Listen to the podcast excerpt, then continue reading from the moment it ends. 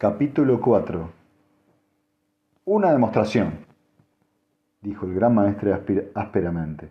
Se arrebujó bien en sus pieles y una de sus manos delgadas asió el garrote de hierro que empleaba como bastón. ¿Y oro, excelencia? Y oro, convino el gran maestre descuidadamente. Ponietz dejó la caja y la abrió con toda la apariencia de confianza que pudo fingir. Se sentía solo frente a la hostilidad universal igual que se había sentido el primer año que pasó en el espacio. El semicírculo de barbudos consejeros que le rodeaba le contempló con expresión desagradable. Entre ellos estaba Pearl, el favorito delgado, de delgado rostro que se encontraba junto al gran maestre, inflexiblemente hostil. Poniet ya lo conocía y le había catalogado como su principal enemigo y por consiguiente como primera víctima. Fuera del vestíbulo, un pequeño ejército aguardaba los acontecimientos.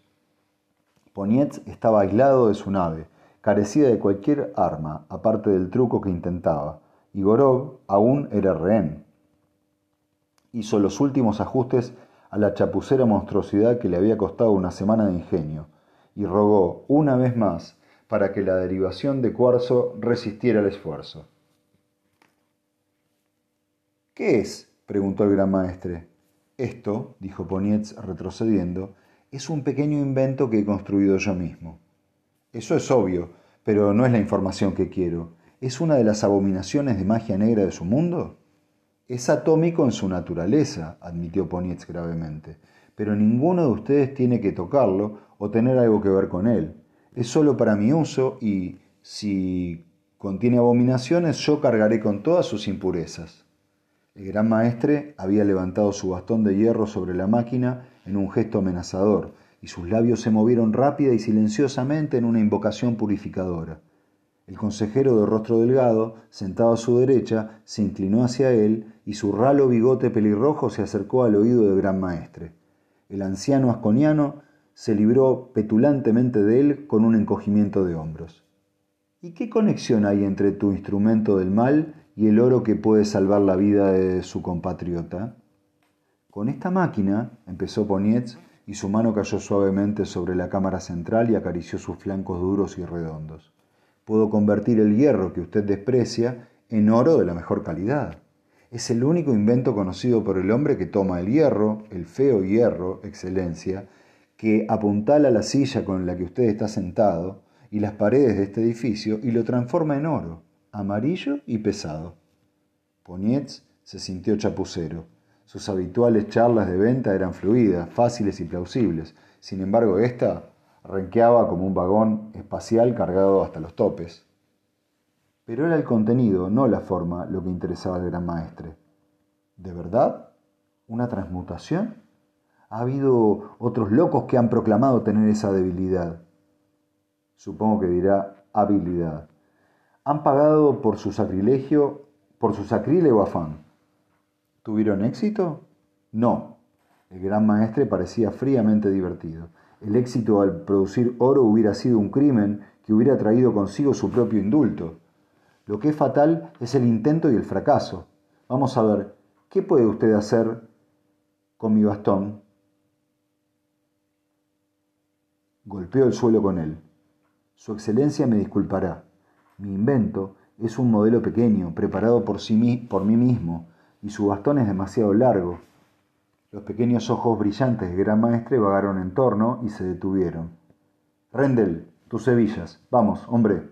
Se te pagará el doble del valor si fuera necesario. Las hebillas pasaron a lo largo de la fila de mano en mano. El gran maestre las sopesó pensativamente.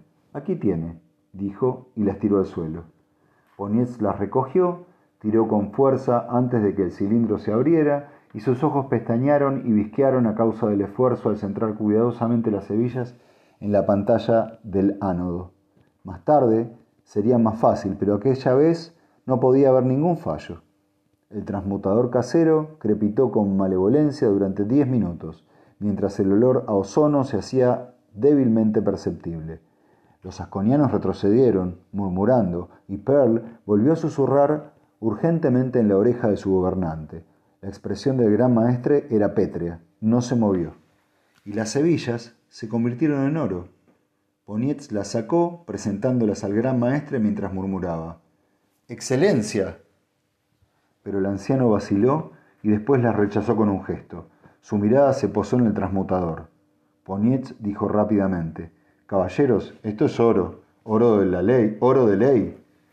Puede someterlo a cualquier prueba física o química, si lo desean. De ninguna manera puede ser identificado como distinto del oro natural. Cualquier hierro puede ser tratado aquí. La herrumbre no es inconveniente, ni tampoco la cantidad moderada de metales en aleación. Pero Ponietz no hablaba más que para llenar un vacío. Dejó las hebillas en su mano extendida y era el oro lo que argumentaba por él. El gran maestre alargó al fin lentamente una mano y el rostro de Pearl se alzó para, hablar en voz alta. Excelencia, el oro proviene de una fuente envenenada. Y Ponietz replicó, una rosa puede brotar del fango, Excelencia. En sus tratos con sus vecinos, usted compra material de todas las variedades imaginables, sin preguntar dónde lo han conseguido, si de una máquina ortodoxa bendecida por sus benignos antepasados o de algún ultraje extendido por el espacio. No les ofrezco la máquina, les ofrezco el oro. Excelencia, dijo Pearl, usted no es responsable de los pecados extranjeros que trabajan sin su consentimiento y conocimiento, pero aceptar este extraño pseudo oro, pseudo oro, hecho pecadoramente de hierro en su presencia y con su consentimiento es una afrenta a los espíritus vivos de nuestros sagrados antepasados.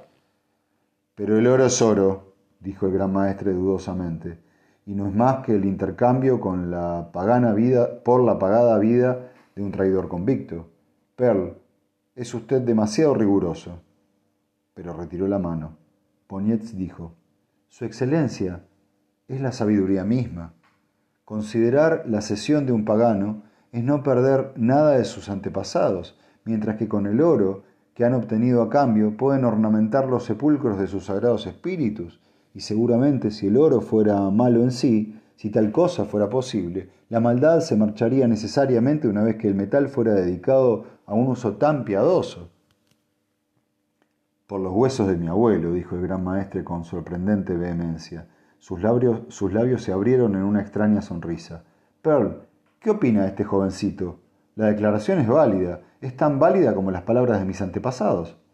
Pearl dijo sombríamente, Así parece, Admito que la validez no puede ser concedida por el espíritu maligno. Lo haré aún mejor, dijo Ponietz súbitamente. Tengan el oro en prenda, pónganlo en los altares de sus antepasados en calidad de ofrenda y reténganme durante treinta días. Si al cabo de este tiempo no hay evidencia de desagrado, si no ocurre ningún desastre, seguramente será prueba de que el ofrecimiento ha sido aceptado. ¿Qué mejor garantía puedo darles? Y cuando el gran maestre se puso en pie para buscar alguna muestra de desaprobación, ni un solo hombre del consejo dejó hacer señas de, de hacer señas de asentimiento. Incluso Pearl mordisqueó el extremo de su bigote y asintió cortésmente. Ponietz sonrió y meditó sobre las ventajas de una educación religiosa.